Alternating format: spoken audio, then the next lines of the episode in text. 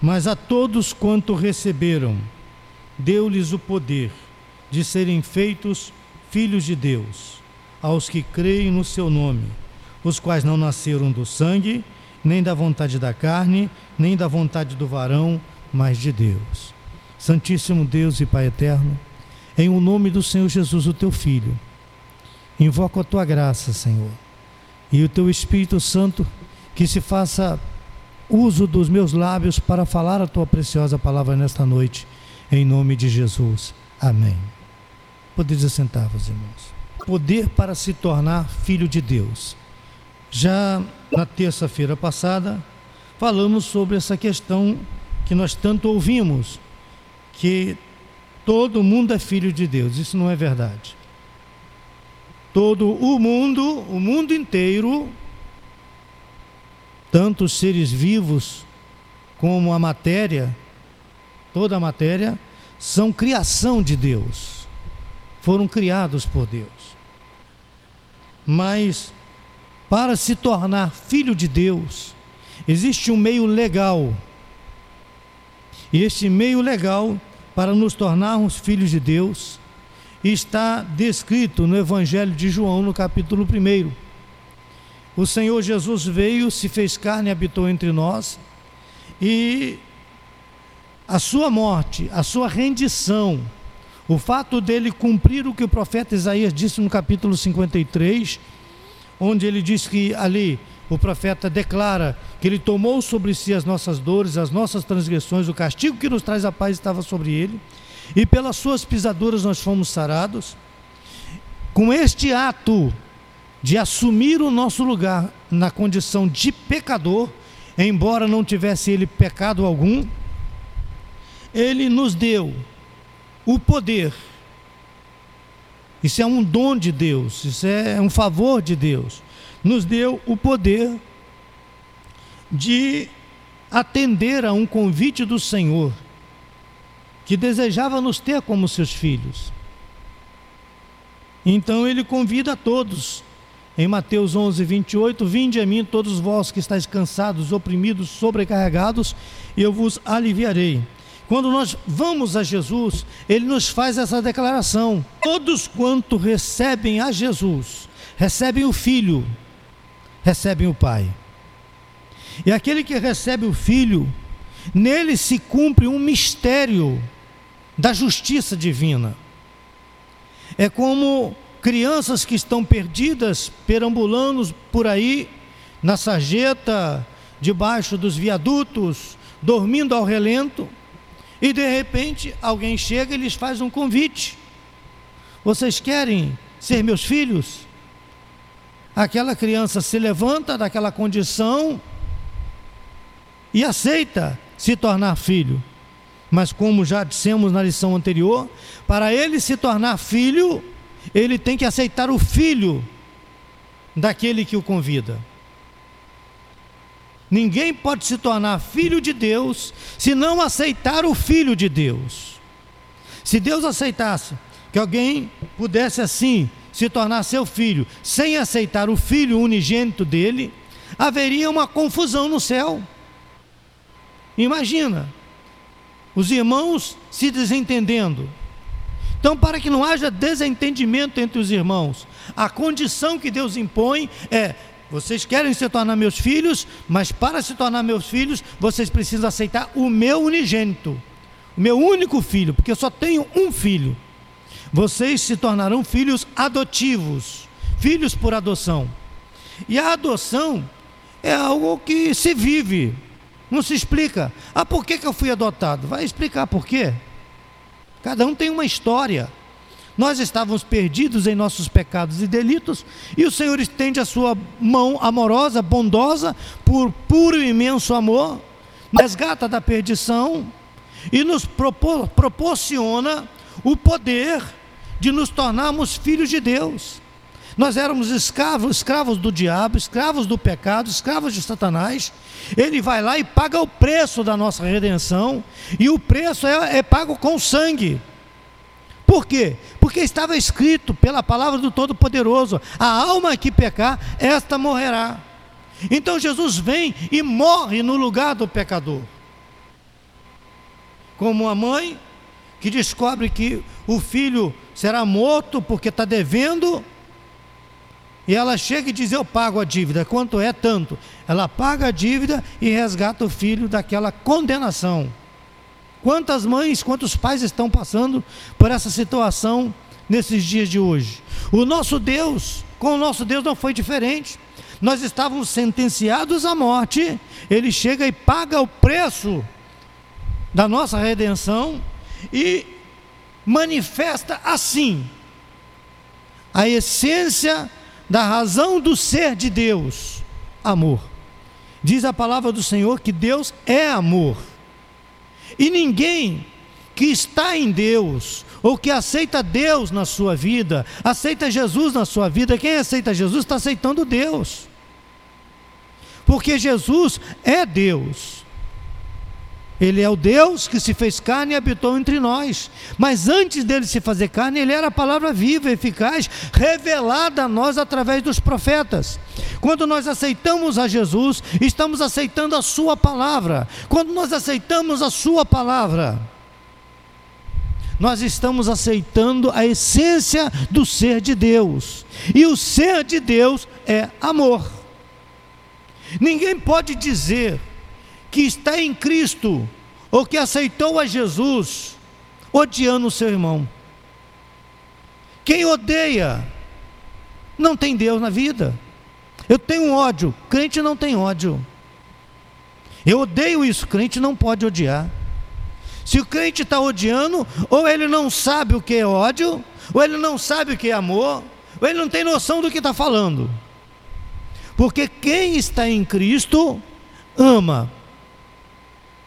Quem está em Cristo ama o seu próximo, quem está em Cristo ama o seu inimigo, quem está em Cristo ama aquele que o persegue, quem está em Cristo ama, porque a essência de Deus está nele. Quando Deus entra na nossa vida, o primeiro fruto que Ele produz em nós é o fruto do amor. Nós passamos a amar as pessoas, passamos a amar a Deus. Como nós podemos dizer que amamos a Deus se não amamos o nosso próximo?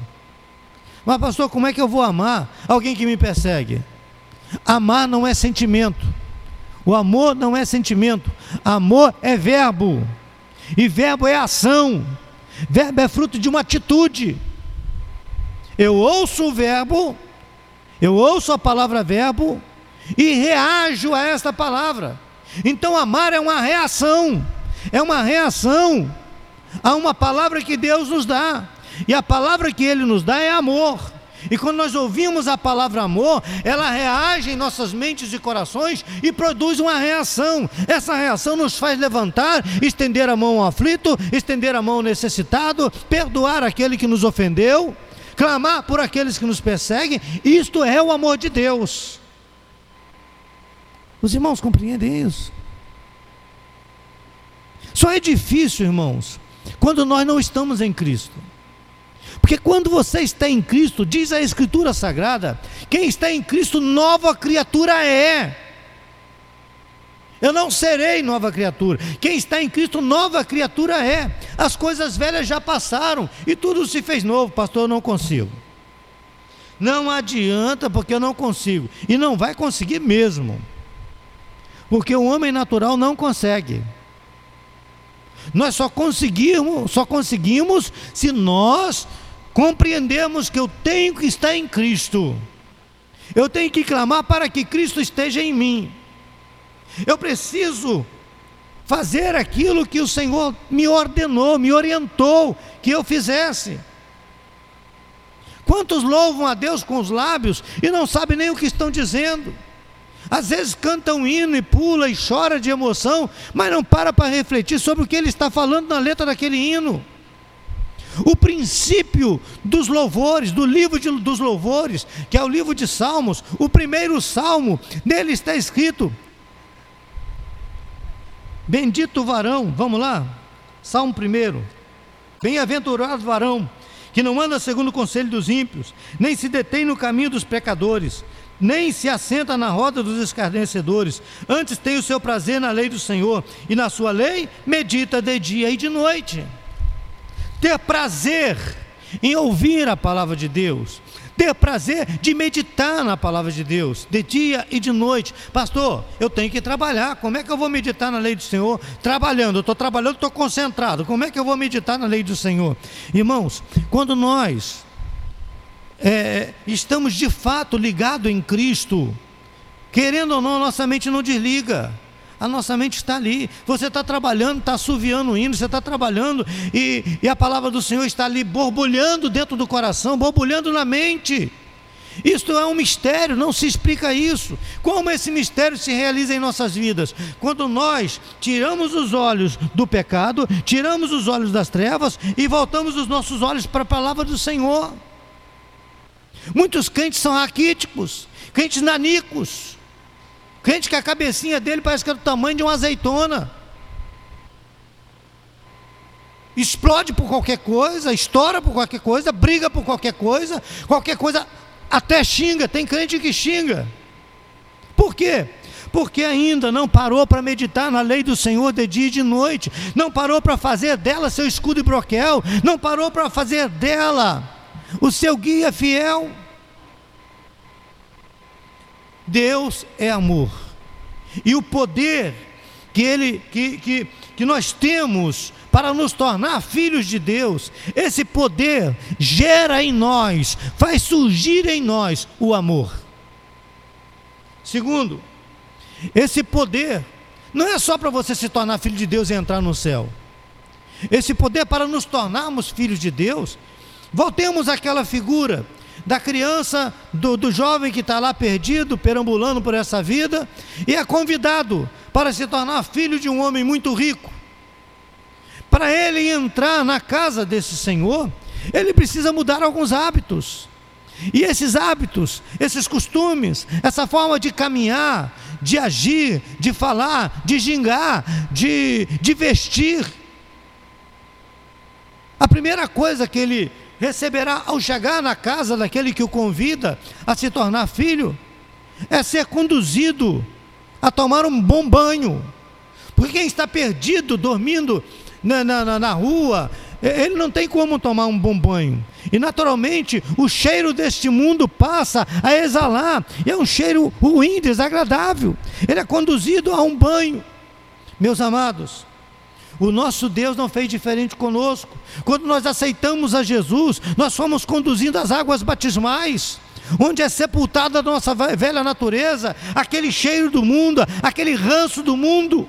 O amor de Deus é plantado em nossos corações. Aquelas vestes sujas, imundas, que nós usávamos lá no mundo, são substituídas pelas vestes de Efésios, onde ali descreve que Deus nos disponibilizou capacetes de salvação, couraça da justiça, sapatos preparados na preparação do evangelho da paz. Toda uma indumentária que nos habilita a empreender uma batalha de conquistas e de realizações. Se nós compreendermos que ao entrar nessa condição de filho, ao aceitar a condição de filho, eu preciso permitir que a palavra de Deus trabalhe o meu coração, a minha mente e gere de dentro para fora a nova natureza, a natureza de Cristo. Quando essa natureza estiver gerada, quando essa natureza estiver borbulhando, então esse poder nos conduzirá a outras realizações, que é o próximo passo, a prática da justiça. A prática da justiça. Quem está em Cristo, quem se torna filho de Deus, não pode se alegrar com a injustiça. Em 1 João 2, versículo 9,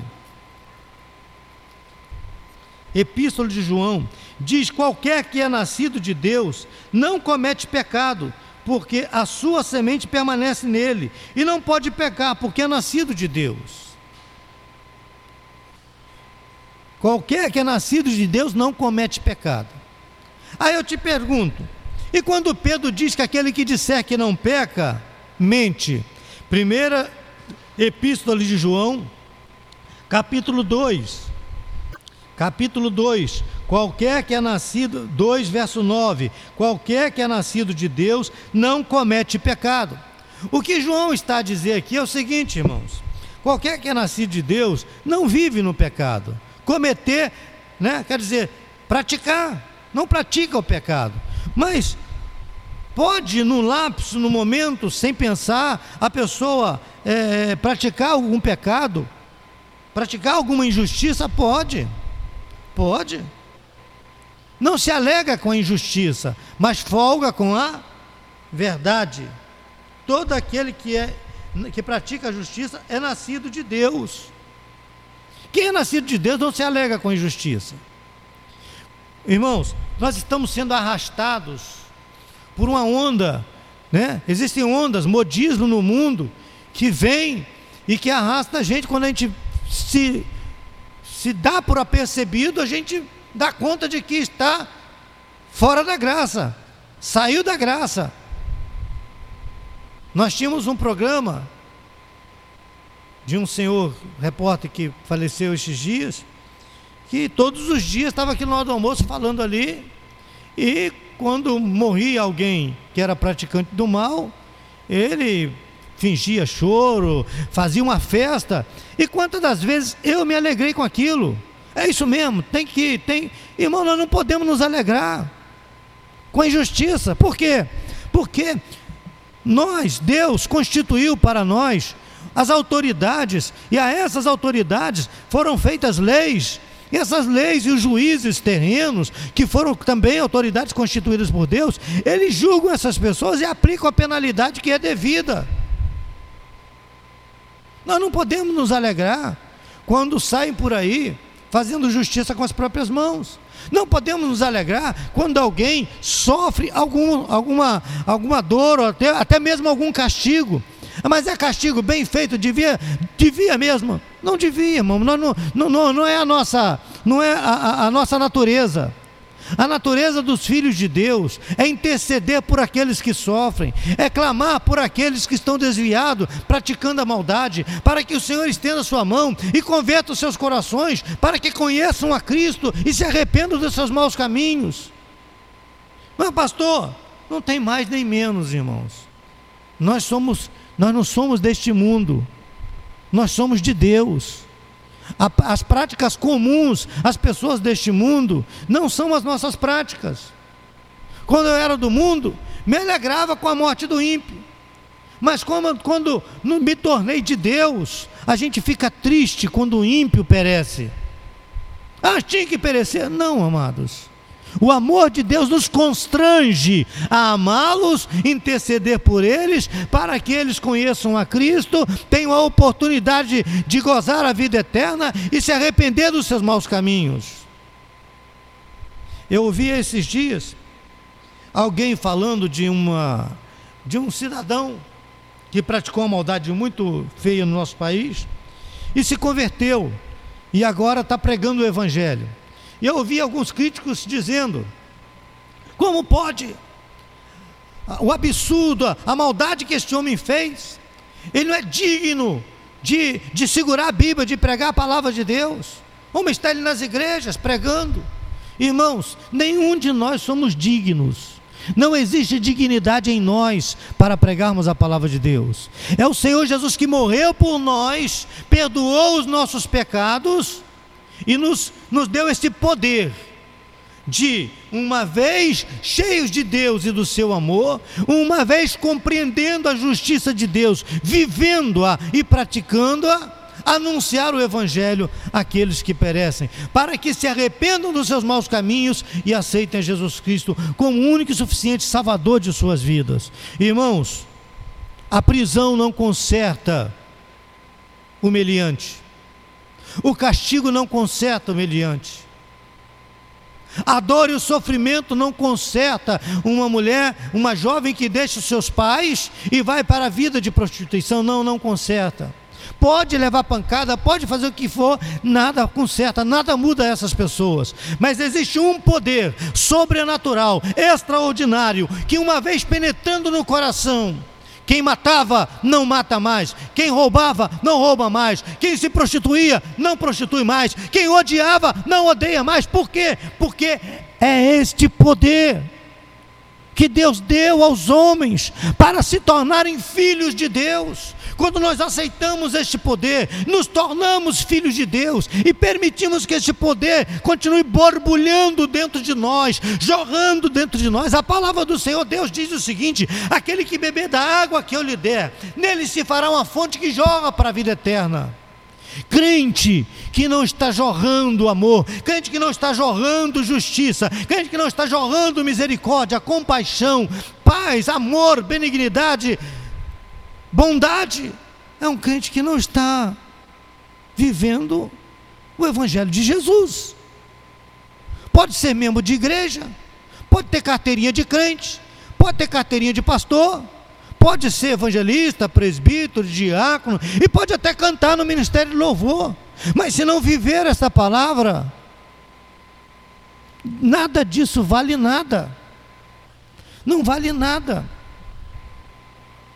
E por fim, amados, para nós encerrarmos, o poder que Deus nos dá para nos tornarmos filhos de Deus, este poder gera em nós nos impulsiona a dizer não para o pecado. A dizer não para o pecado. Quem está em Cristo, quem recebeu esse poder, quem aceitou a Jesus, quem creu no nome de Jesus, quem creu no poder do nome de Jesus, aceitou o Espírito Santo que ele subiu e disse: Eu rogarei ao Pai, o Pai vos enviará o Consolador. E eu estarei convosco todos os dias na pessoa desse do Espírito Santo. Quem está vivendo toda esta realidade recebeu este poder e este poder, uma vez trabalhando em nossas mentes e corações, ele nos ensina, nos, nos, nos conduz a viver o amor de Deus, a praticar a justiça e a dizer não ao pecado. Quem está em Cristo, o pecado bate a porta e baterá sempre.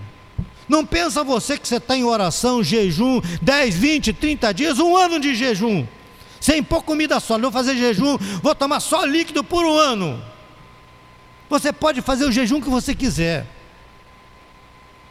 Ninguém mais poderoso, ninguém mais santo, ninguém mais cheio de graça do que Jesus em 40 dias de jejum. E Satanás foi tentá-lo. A palavra do Senhor Deus diz que quando uma pessoa recebe a palavra, sai dele um espírito imundo, ele sai vagar pelos lugares ermos deste mundo, e de tempos em tempos ele volta, e encontrando a casa vazia e adornada, traz consigo mais sete demônios, e torna-se o segundo estado pior do que o primeiro oito vezes pior. Tem gente que diz que crente não fica possesso. Irmãos, crente até o diabo é. O crente que não dá lugar ao Espírito de Deus, o crente que não vive a palavra, o crente que não tem temor de Deus no coração, o crente que não lê a Bíblia, o crente que não respeita o seu pastor e as autoridades constituídas, são crentes vazios. E quando o inimigo bater a porta e lhe fizer um convite para o pecado, ele cai. Ele cai.